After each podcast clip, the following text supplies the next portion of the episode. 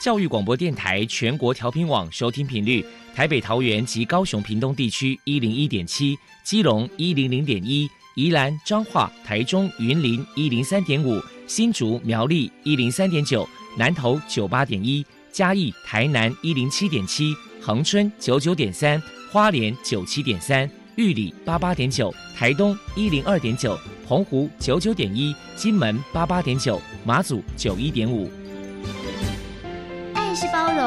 爱是牺牲，爱是分享，爱是服务。因为爱，特殊教育充满了无限的可能。用爱关怀身心障碍同学的未来，用心倾听资赋优异子女的心声。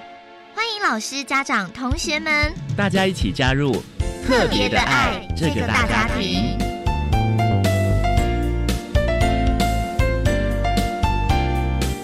本节目由教育部学生事务及特殊教育司指导，国立教育广播电台监制，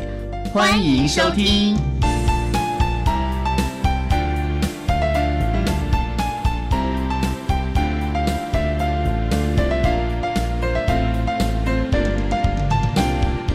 因为爱，我们在空中相聚，欢迎您再度收听特别的爱，我是小莹。这个节目在每个星期六和星期天的十六点零五分到十七点播出。在今天节目中，将为您安排三个部分。首先，在“爱的小百科”单元里头，波波将为你安排“飞翔云端”的教室单元，为您邀请台南大学附属启聪学校的校长陈秀雅陈校长为大家说明十二年适性辅导安置注意的事项，希望提供家长老师可以做参考。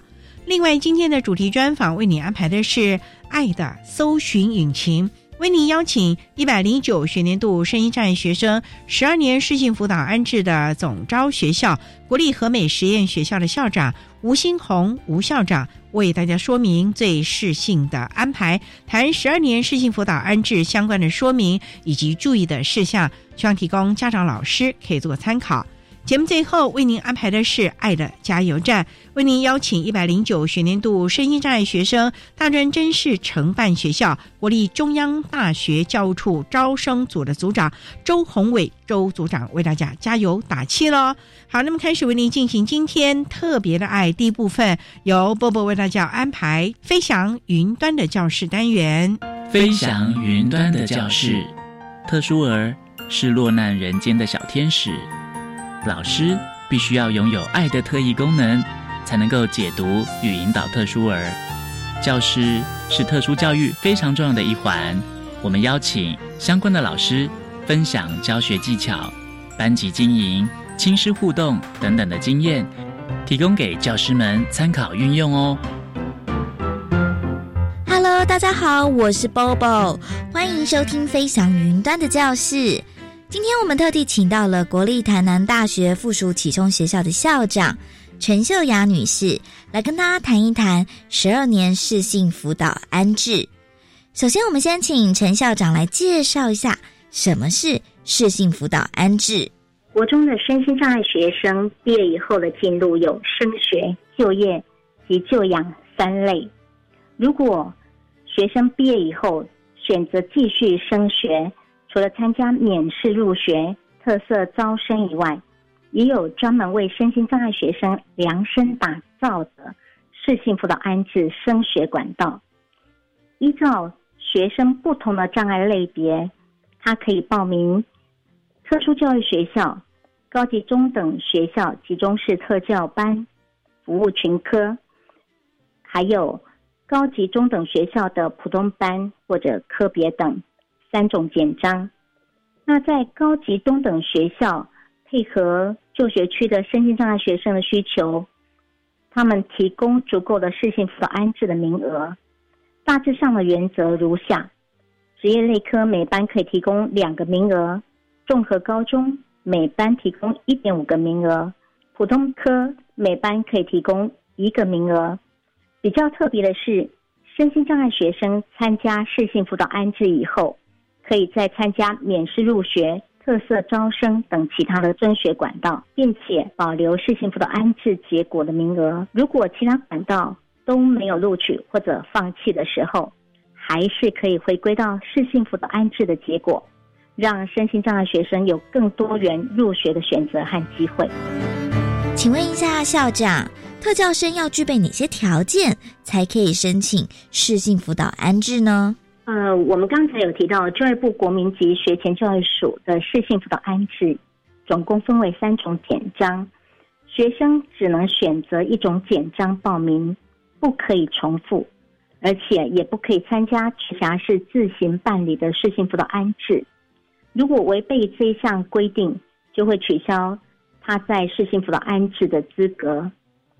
第二点，在报名的资格上。他必须同时具备以下的资格：第一点是不曾参加适性辅导安置，包含过去十二年就学安置的国中毕业生，或者是国中结业生，或具有同等学历的学生。每一位学生只能有一次报名的机会。第二点，学生需要持有中华民国身份证的统一编号，经直辖市、县市政府。特殊教育学校鉴定及就学辅导会，简称为鉴辅会，鉴定符合资格的学生。第三点是教育部特殊教育通报网登录有案的确认个案。第三大点就是，呃，各障碍类别是依简章的资格选择报名，如果不是表列的障碍类别，依鉴辅会的鉴定来办理。第四大点，国立台南大学附属启聪学校。以及国立和美实验学校是全国区的特殊教育学校，各区的学生都可以自愿选填和安置。这两所学校可以招收所有障碍类别的学生。第五点，应届毕业生由国中集体报名，如果非应届毕业生，就需要回到原来就读的国中报名。为了宣导适性辅导安置的重要性。国立台南大学附属启聪学校曾经举办过哪些活动？南大附聪在一百零七年分别在台南市的西南、西北，一共办理两场身心障碍学生的适性辅导安置宣导说明会。参加对象是国中端的教师、学生、家长以及对适性辅导安置升学管道有兴趣的民众。并且我们在西南场邀请台南市高中职端的学校和家长团体参加市性辅导安置宣导说明会当中，我们提供摊位，让各校可以设摊，介绍自己学校的特色、设备和课程。透过这个博览会，也让身心障碍学生能有更多元化入学的选择。另外，本校也会在宣导说明会之前办理相关的体验活动。邀请国中端身心障碍学生到本校参观环境，并且进行课程体验。接下来，我们请陈校长提醒一下，老师在协助学生进行适性辅导安置，该注意哪些地方呢？身心障碍学生不管他的障碍类别和程度如何，都有他的优势以及弱势的能力。学校应该以团队合作的方式。提供相关的支持和服务，发扬学生的优势能力，避免一直关注弥补弱势能力，造成身心受挫。老师可以这样帮助学生：在第一个方面，我们可以办理特殊学生的转衔辅导活动，例如家长座谈会、转衔参访活动，帮助学生和家长及早了解和规划未来。并且准备所需的能力。此外，在学校端也要落实个别化教育计划及生涯辅导。第二方面，对于未来计划走职业教育路径的学生，我们可以安排参加记忆班、身心障碍记忆班、职业试探娱乐营，并且提前训练学生应考需要的技能。第三个方面。学校可以结合辅导室共同办理升学辅导，帮助学生了解安置方式和流程，知道参加物谈的原则，了解各个高级中等学校的简介、各类科的介绍，知道过去特殊学生安置各校的适应方式、适应情形，也了解学生的能力和优弱势，最后也可以帮。助学生运用标准化的工具、职业能力评估来了解学生的各项学业表现等。此外，第四大点，我们也检查学生的资格，包含特教鉴定资格的有效期间是否到高一下学期。特教通报网的学生的身份证字号是否正确等等，老师可以通过以上的方式来帮助我们的学生。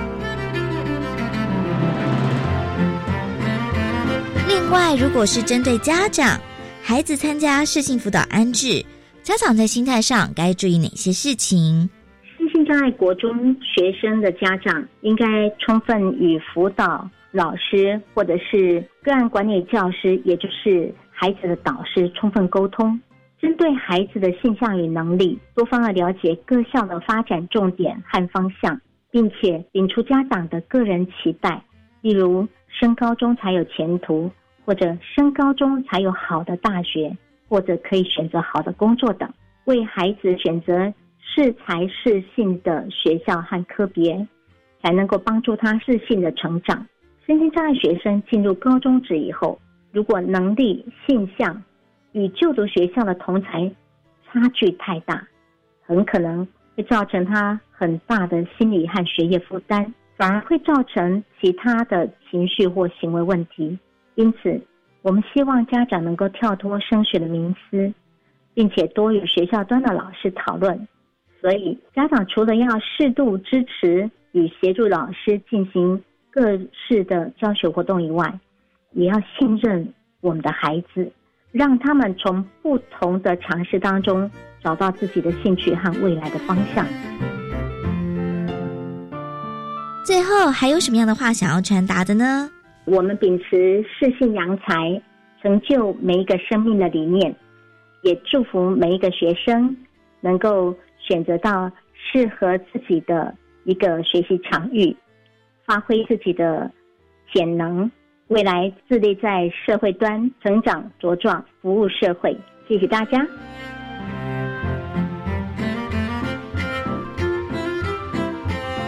非常谢谢国立台南大学附属启聪学校的校长陈秀雅女士接受我们的访问。现在我们就把节目现场交还给主持人小莹。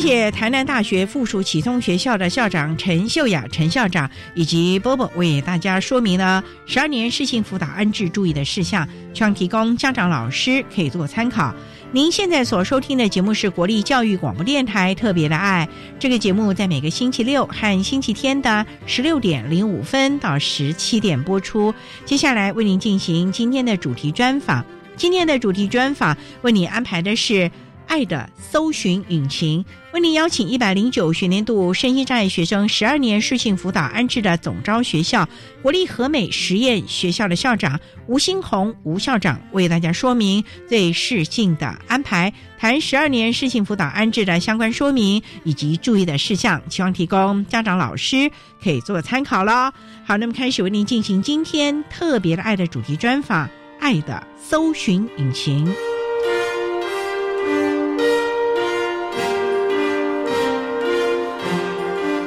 的搜寻引擎。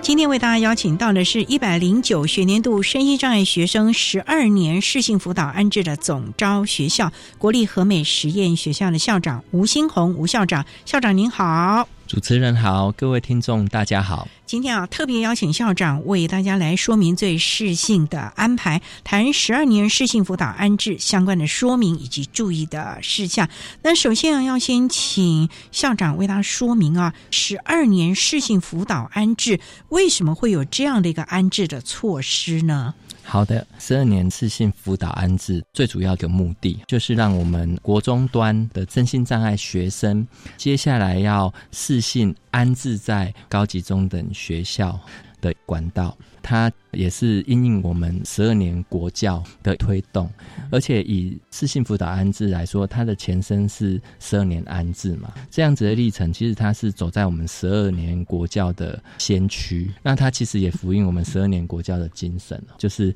免试入学、就近分发，当然呃免学费，还有适性教育，那还有。照顾我们的弱势。这个五大十二年国教的精神呢，在我们这个四性辅导安置里面是非常符合的。校长，您说免试入学，也就是说他们不用经过任何的笔试吗？因为我们知道，一般的学生要升学，都还有什么统测啊等等的，什么会考啊、学测啊这些的。那我们这群特教的孩子，不需要有这方面的笔试吗？如果单凭纸笔测验的考试来说，它是不需要的。不过在这个管道里面，因为主要有三个简章，有一个简章是针对要就读。高中职阶段的特殊教育学校，就是安置在国立特殊教育学校的简章。那管道里面第二个呢，又有包含到要安置在高级中等学校里面的集中式特教班，也就是我们常在说的一般技术型高中里面的集中式特教班。那还有第三份简章是安置到高级中等学校里面，但是它不是集中式的特教班，它就是分散式的，也就是资源班。那这三个管道。都不采计国中会考的成绩，所以它是复印免试。但是呢，在部分的简章里面，有的是需要做能力评估。能力评估，它是让我们可以进一步了解这个孩子他实际的状况，还有他适合就读的相关的科系，或者是他可能需要师做现象测验跟兴趣测验。不过，这个资料提供给予参考。它不是完全依照倾向性去测验出来的结果去评断他安置的顺位或顺序。所以校长是所有的特教学生都可以来参加这个适性辅导安置了吗？是，只要是国三即将要毕业的，或者是他之前已经就读完国中，可能已经毕业多年，但是他没有参加过这个安置，那其实他也有权利来参加适性辅导安置。啊，那校长，那都没有年龄的限制吗？这样我想要报名，我可以来报名了吗？刚才有提到，我们这个安置里面有三个简章。那针对安置在特殊教育学校以及安置到高级中等学校的集中式特教班的部分，它是有年龄限制的哈，就是年龄是在二十一足岁以下值得报名。但是呢，在这个管道里面的第三个简章哈，也就是安置高级中等学校的简章里面呢，就没有在年龄的这个部分哈有所限制的，还是有所不同的啊。好，我们稍待啊，再请一百零九学年度。身心障碍学生十二年适性辅导安置的总招学校国立和美实验学校的校长吴新红吴校长，再为大家说明最适性的安排，谈十二年适性辅导安置相关的说明以及注意的事项。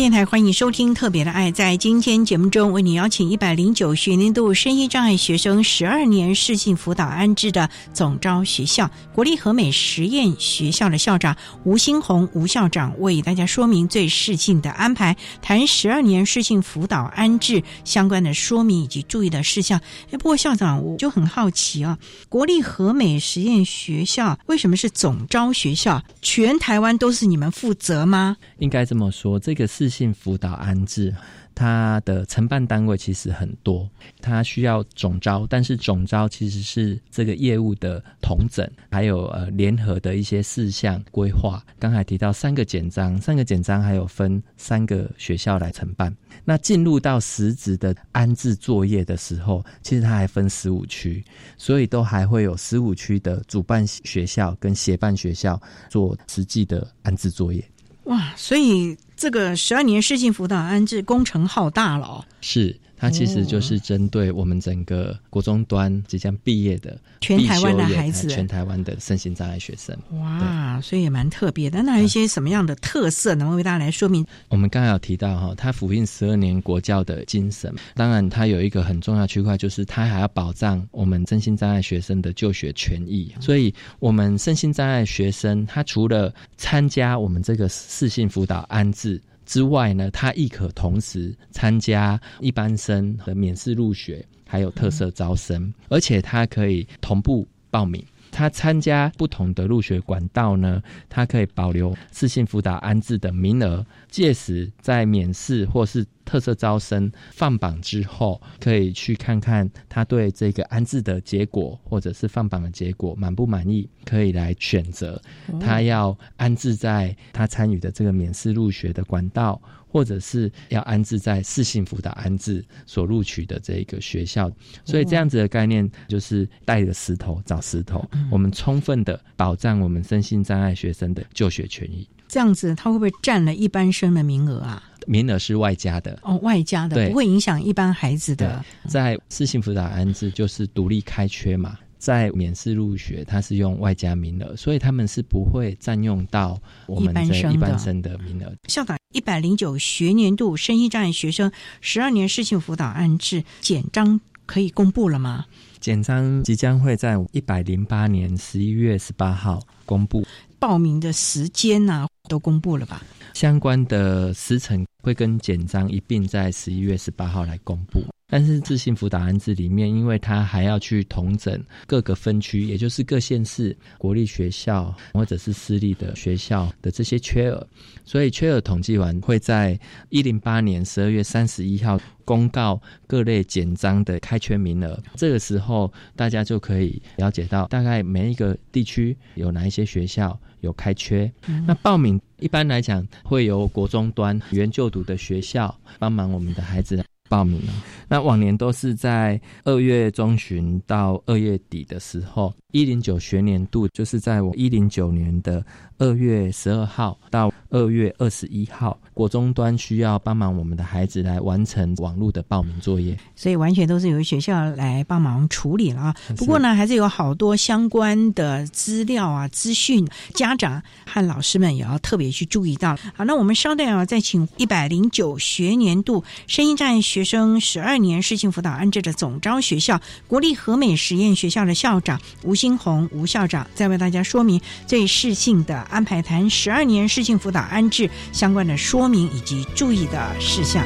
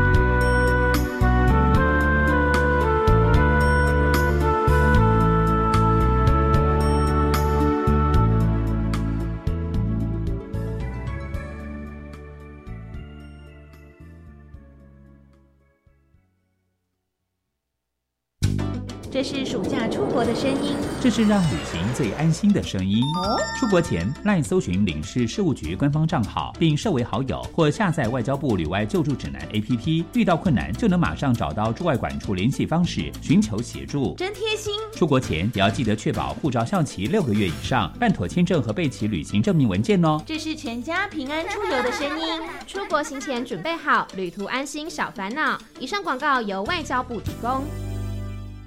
姐姐，我们老师说要多吃含纤维的食物。你在外面吃饭要注意有没有纤维哦。啊，为什么要吃纤维食物？因为纤维除了可增加饱足感，作为体重控制好帮手之外，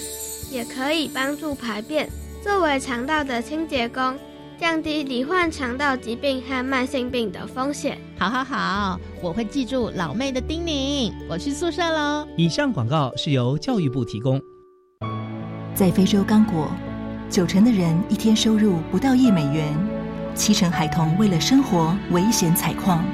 善牧基金会努力消除贫穷、童工、性别暴力，提供妇女替代性生计，帮助孩童获得教育、医疗与食物。一点付出即能改变非洲孩童的一生。捐款请搜寻善牧基金会零二二三八一五四零二。管那么的水，罗嘎西木啊！大家好，我们是 OK 合唱团。您现在收听的是教育电台。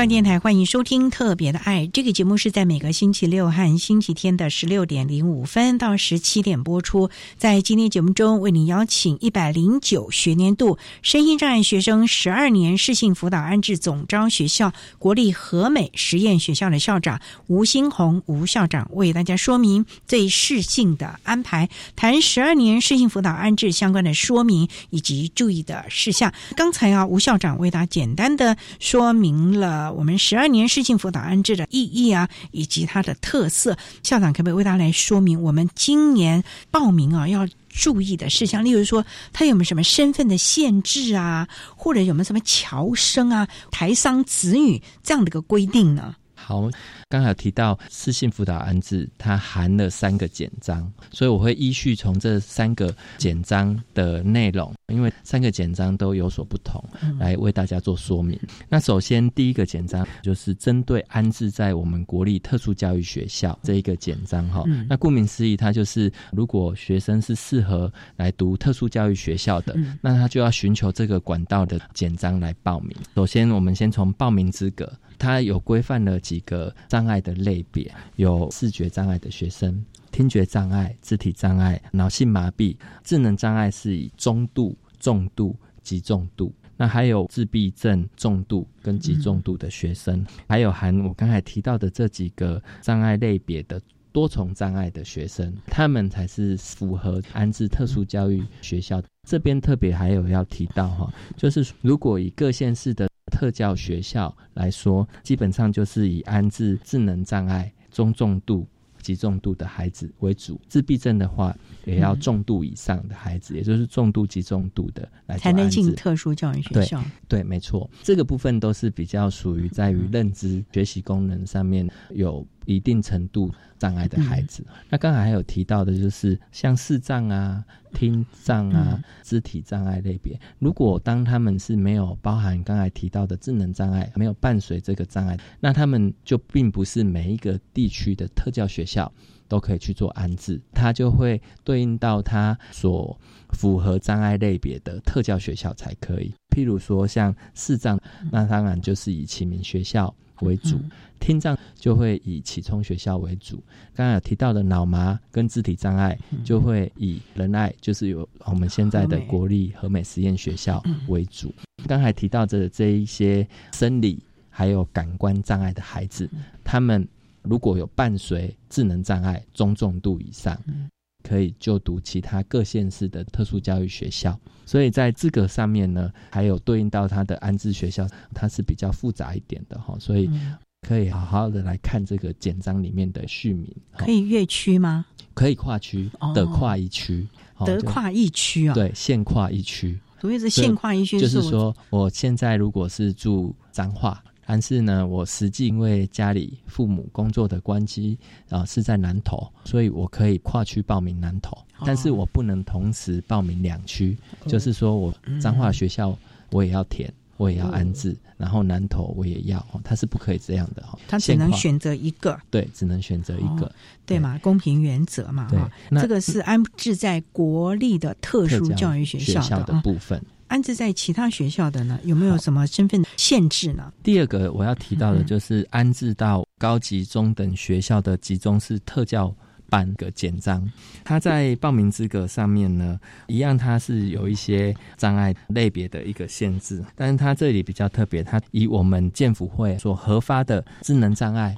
自闭症伴随智能障碍，以及呢其他各类障碍伴随智能障碍且具轻度、中度的孩子，主要安置管道。那他们安置的地方就是高级中等学校里面的集中式特教班。是不是我们现在所讲的综合职能科呢？过去的过去所讲的综合职能科哈，那因为因应新课纲的推动，综合职能科还有，但是它的形态比较不同的。不过应该说，它比较像我们以往所提到的高职特教班，也就是一般高职里面的集中式特教班啊，就是刚才主持人所提到的种植科，没错。那这个管道它的障碍类别的资格有一个限定，它也是要有智能障碍。或者是自闭症，它一样还是要伴随智能障碍，而且这个障碍的程度是在轻度跟中度为主，所以在这个区块，它就会跟刚才提到的安置特殊教育学校的资格呢有所区隔了，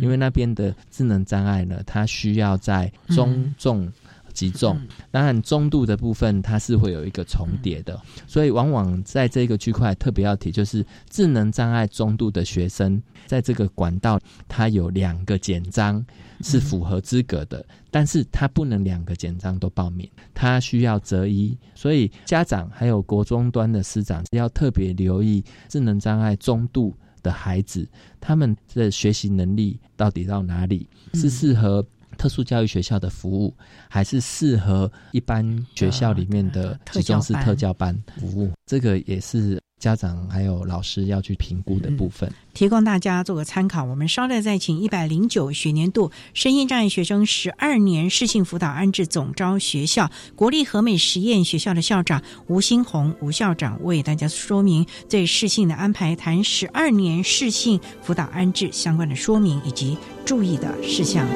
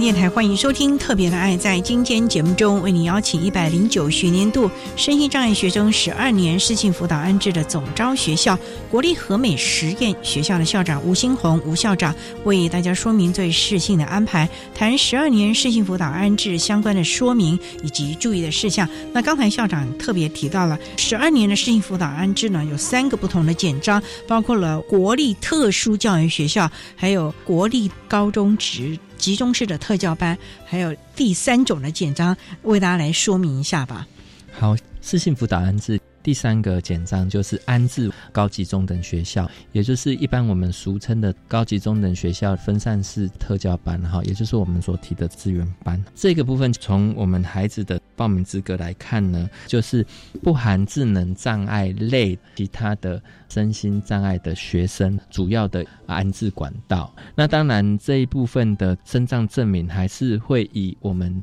各个县市政府或是直辖市所核发的这个建福会。证明作为依据，这个是主要的一个区块。在这个简章里面，从去年开始比较大的一个变革，也在这边跟我们的听众朋友做分享。也就是以往在安置我们高级中等学校的简章里面，就是以一般高中职。都可以来做选填。从去年开始，哈，一零八学年度开始，特别也开放了两所学校，一所就是国立和美实验学校，另外一所是国立台南大学附属启聪学校。这两所学校本来仅提供给。听障类跟肢体还有脑性麻痹类的学生做这个志愿选填。从去年开始，因为考量我们特教资源善尽运用，所以呢，我们这两所学校也开放给我们其他障碍类别，譬如说学习障碍、情障等等，符合这个简章资格的孩子，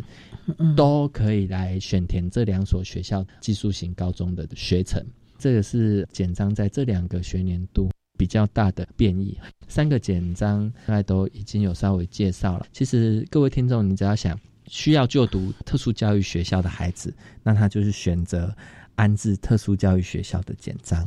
需要就读一般高职里面的集中是特教班，那他就是循第二个简章里面介绍这个管道。那没有包含智能障碍类的其他类的身心障碍孩子，刚才听到的学障啦、自闭症轻度的孩子啦、情障啊等等的孩子，他们就是安置我们高级中等学校的简章。那刚才主持人有提到，这三个简章针对我们海外设立的台湾学校，还有我们大陆台商子女学校这些相关涉外学校的学生，如果符合到我们这三个简章的报名资格，都可以报名，直接向他原就读的学校来报名。这些资料的审查将会交由台北市的建福会办理。这个也是跟听众来做分享的部分。那这些孩子必须要有身份证吗？还是必须要有国籍？要有国，必须要有国籍嘛？要有国籍。不过台湾学校跟台湾学校，它基本上在我们中华民国身份上面，它是比较没有问题。如果是纯外籍的学生的话，会用专案的方式，交由教育部国教署这边来做相关的审查。那想请教啊，刚才校长一直提到了要有相关的鉴定的证明，那这个有没有时效性呢？规定在报名前一天或者是报名当天都要有时效性，有没有这样的一个规定呢？因为我们过往曾经有过忘记鉴定啦，或者是等等的，而损失了他的入学资格呢？好，谢谢主持人的提醒。刚才提到身心障碍相关证明，哈，因为我们现在是性辅导安置，最主要的是采取直辖市还有县市政府特殊教育学生的鉴定及就学辅导会，哈，也就是我们俗称的建辅会所核发的证明为主，所以它必然是有一个时程的限定，也就是需要在建辅会它核发。有效期限内的鉴定证明才可以哈，因为鉴定证明大部分都是有时效的，所以呢，家长在报名的时候要请国中的老师来协助确认孩子是不是有定期的来提报鉴定，他有没有拿到符合有效期内的鉴定证明，这个是非常重要的。那还有另外一部分就是在资格上面哈，因为我们台湾的身心障碍学生只要有就学，基本上都会在特殊教育通报网登录有案。这个部分也应用到身心辅导安置一零九学年来讲，一零九年的二月份就要报名了，所以呢，他在特教通报网上面的这个身份，一定是要在前一年，也就是一零八年的十二月三十一号以前是登录有案的学生，也才有符合这个报名的资格。哇，所以这点呢，真的要提醒我们学校的老师啊，还有家长了啊。好，那我们稍待啊，再请一百零九学年度身心障碍学生十二年适性辅导安置总招学校国立和美实验学校的校长吴新红吴校长，再为大家说明最适性的安排，谈十二年适性辅导安置相关的说明以及注意的事项。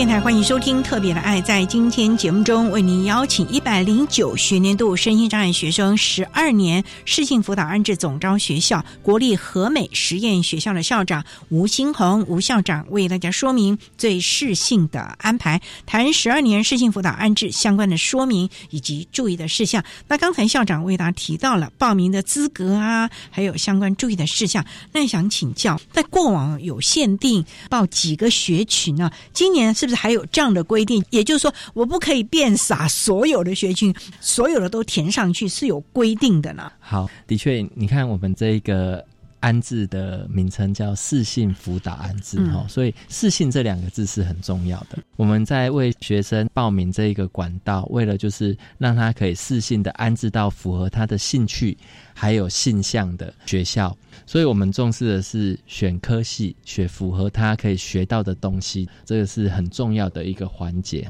譬如说安置高级中等学校简章里面，我们现在的学群，如同刚才主持人提到的，在填志愿的时候限定三学群，这个机制其实是行之多年，就是说透过三个选群，其实已经提供给孩子足够的多元选择，同时他又可以聚焦在孩子的兴趣跟性向上面。那如果我们没有做这样子的限制的话，有可能我们会忽略到孩子的兴趣、性向，他的优势能力在哪里，然后去广填很多很多可能不适合他的学群。更因为我们现在一零八课纲。已经推动了，推动之后，各校像我们刚才提到的，以往认为的综合职能科，现在在一零八课纲里面，它已经成为服务群的课程。哈，那服务群里面，它其实是有社科的，这些科别都会有不同的职职业教育的内容，还有科系。所以在一零八推动的此时此刻，我想。不管在三个简章的哪一个简章，特殊教育学校还是集中式特教班，或者是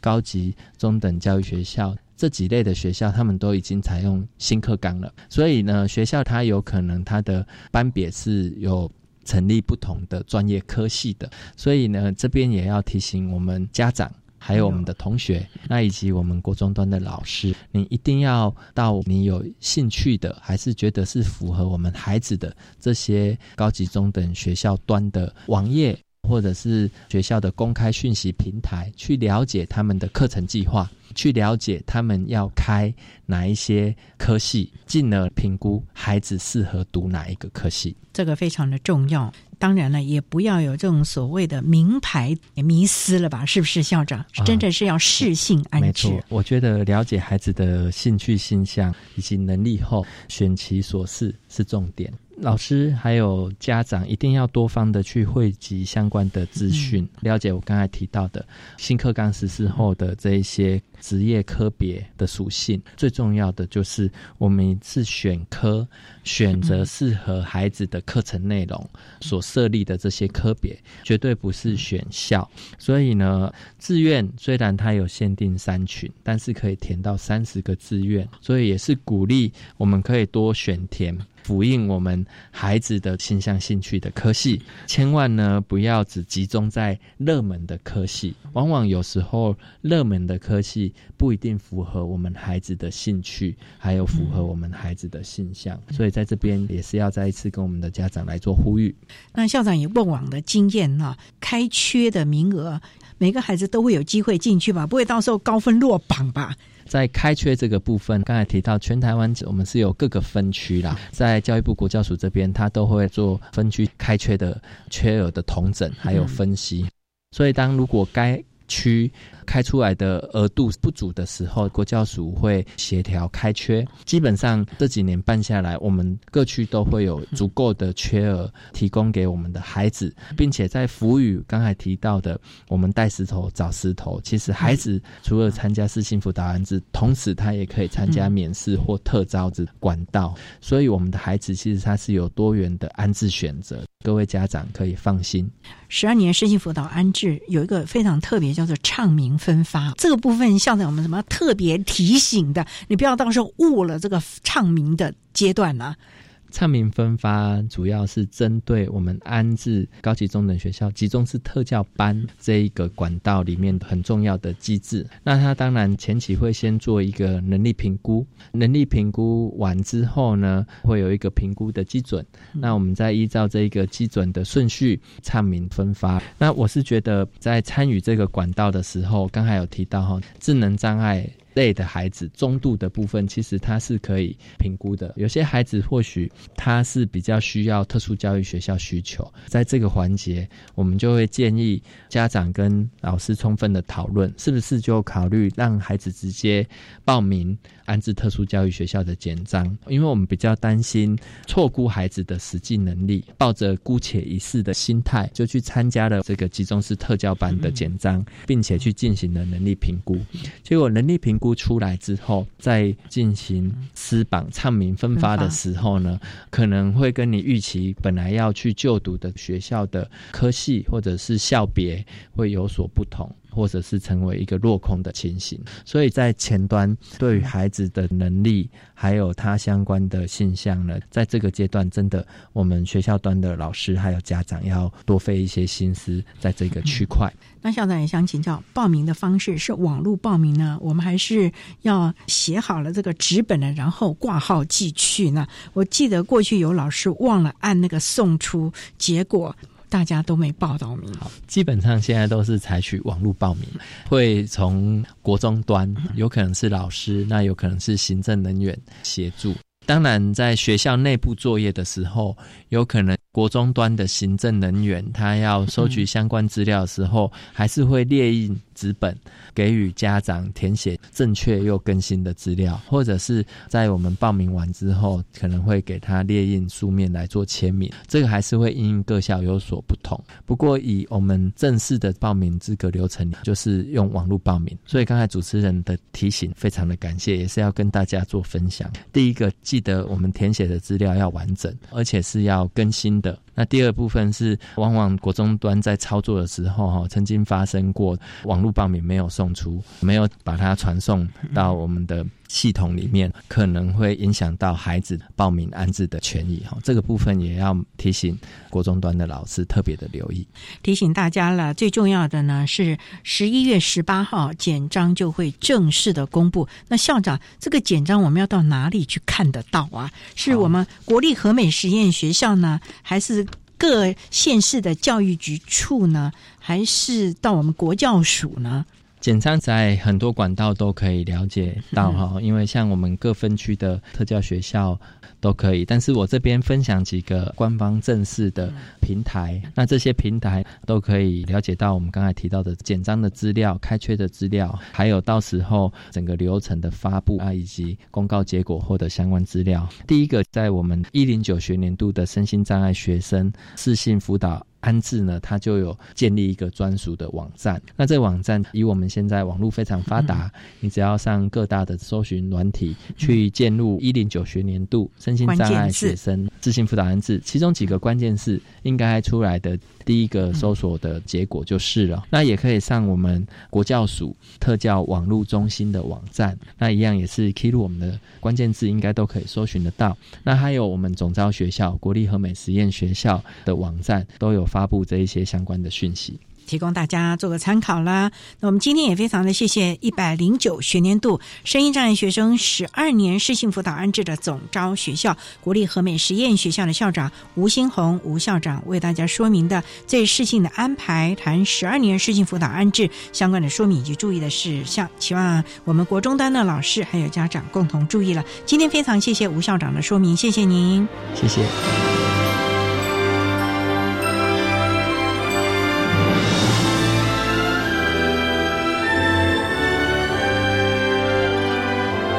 谢谢一百零九学年度身心障碍学生十二年适性辅导安置总招学校国立和美实验学校的校长吴新红吴校长为大家说明了十二年适性辅导安置注意的事项以及相关的说明，期望提供家长老师可以做个参考喽。您现在所收听的节目是国立教育广播电台特别的爱。节目最后为您安排的是《爱的加油站》，为您邀请一百零九学年度圣一站学生大专真试的承办学校国立中央大学教务处招生组的组长周宏伟周组长为大家加油打气喽。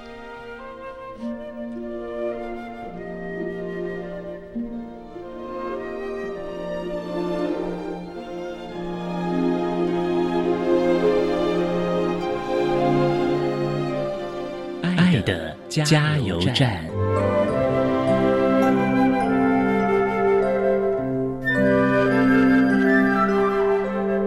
各位听众朋友，大家好，我是一百零九学年度身心障碍真试的承办学校国立中央大学的招生组组长周宏伟。一百零九学年度。身心障碍学生升学大专校院的重要的工作时间，简章发售的时间点是一百零八年的十一月十八号，网络报名是在一百零八年的十二月三号早上九点起，到一百零八年的十二月十六号晚间的十一点五十九分，缴费的时间是在一百零八年的十二月三号早上九点起，到一百零八年的十二月十七号下午的三点三十分。网络报名之后，必须要邮寄的报名表及相关的报名资料，邮寄的资料。是在一百零八年的十二月十七号以前，以邮戳为凭。寄发准考证的时间是在一百零九年的一月三十号。同时间，我们会告知特殊需求辅具的审查结果。学科考试的时间是在一百零九年的三月二十二号礼拜五到一百零九年的三月二十四号的礼拜天。数科考试的时间是在一百零九年的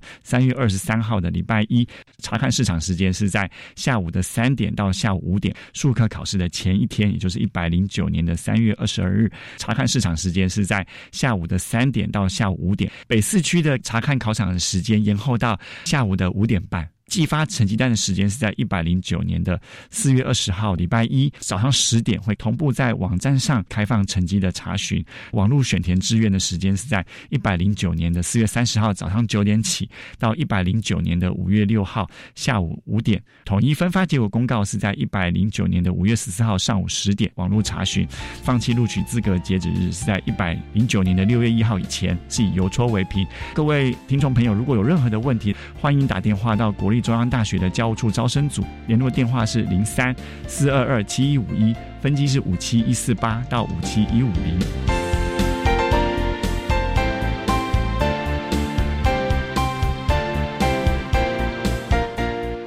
今天。节目就为您进行到这了，感谢你的收听。在下个星期节目中，为您邀请一百零七年教育部爱心楷模厂商皇家金城大饭店股份有限公司的董事长简慧芳简董事长，为大家分享职场面面观，谈特教生职场的适应以及应有的态度，希望提供家长、老师还有同学们可以做个参考了。感谢你的收听，也欢迎您在下个星期六十六点零五分再度收听特别的爱。我们下周见了，拜拜。